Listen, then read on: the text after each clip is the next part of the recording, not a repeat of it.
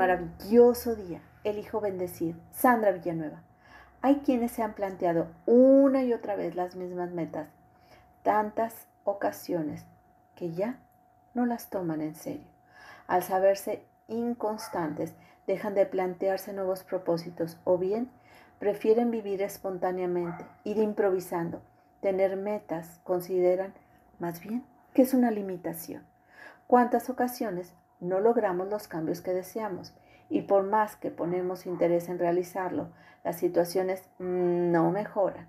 No se logra llegar a donde se desea y una de las razones principales es porque no se ha definido de manera clara y precisa el objetivo que se tiene. Tener claro, escribir y plantear lo que queremos lograr es definir con exactitud los objetivos. Un ejemplo es decir claramente lo que se desea. Pudiera ser, te doy un ejemplo, deseo mejorar mi comunicación. Es lo mismo decir, elijo comunicarme asertivamente con mi familia. En el objetivo el panorama es demasiado amplio, tanto que no se puede medir. No tenemos con qué comparar, no hay coordenadas. Además, al usar el verbo desear puede quedar en eso, en un deseo, sin llegar a consolidarse el objetivo. Eso fue en el primero, deseo mejorar mi comunicación. En el segundo objetivo se especifica la manera como comunicarse, además con quiénes se aplicará esa comunicación. Y lo más importante es desde la decisión personal, el aspecto concreto que se desea cambiar. Aquí, elijo es una decisión que habla de la voluntad. Los deseos muchas veces no se cumplen, pues no se llevan a la acción. Hay que tener mucho cuidado el verbo que usamos al redactar el objetivo que deseamos pues de ahí partimos hacia dónde se dirigen las acciones para lograr el cambio y de ahí la transformación. Revisemos la frase mejor. Mi comunicación es difícil de definir. Queda muy ambiguo. El, efecto que se busca al final con ese objetivo sería vivir en armonía, reparar alguna relación, optimizar recursos, etc. O tal vez sea, en última instancia, salvar una relación familiar, laboral o profesional.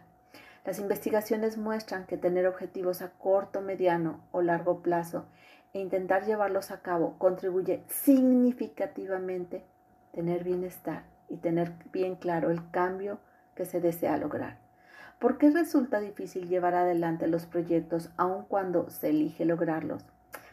Dar vueltas sin alcanzar ningún objetivo frustra y hace que muchas veces se tire la toalla por lo que se emite la culpa de no tener fuerza de voluntad o sentimientos de incapacidad. Para lograr cambios que ayuden a la transformación, la fuerza de voluntad es importante. Se necesita una férrea voluntad para llevar a cabo los proyectos. Cabe mencionar que en muchas ocasiones, sin darnos cuenta, hay dos formas de establecer las metas.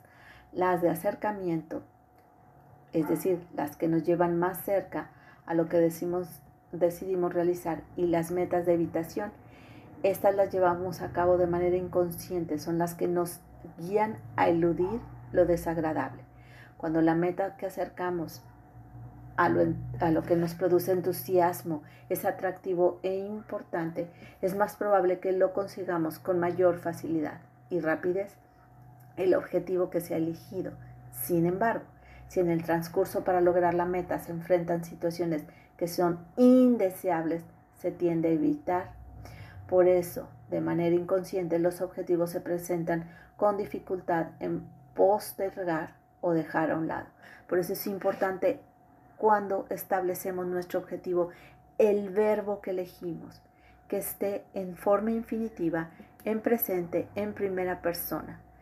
Caroline Miller, especialista en psicología positiva y en logro de metas y logro de objetivos, enfatiza la importancia de ponerlos por escrito, pues es una manera para aumentar las posibilidades de éxito. También se ha comprobado que es más probable que logremos algo si tenemos que rendirle cuentas a alguien más, o sea, compartir con alguien que nos impulse y nos motive a lograrlo.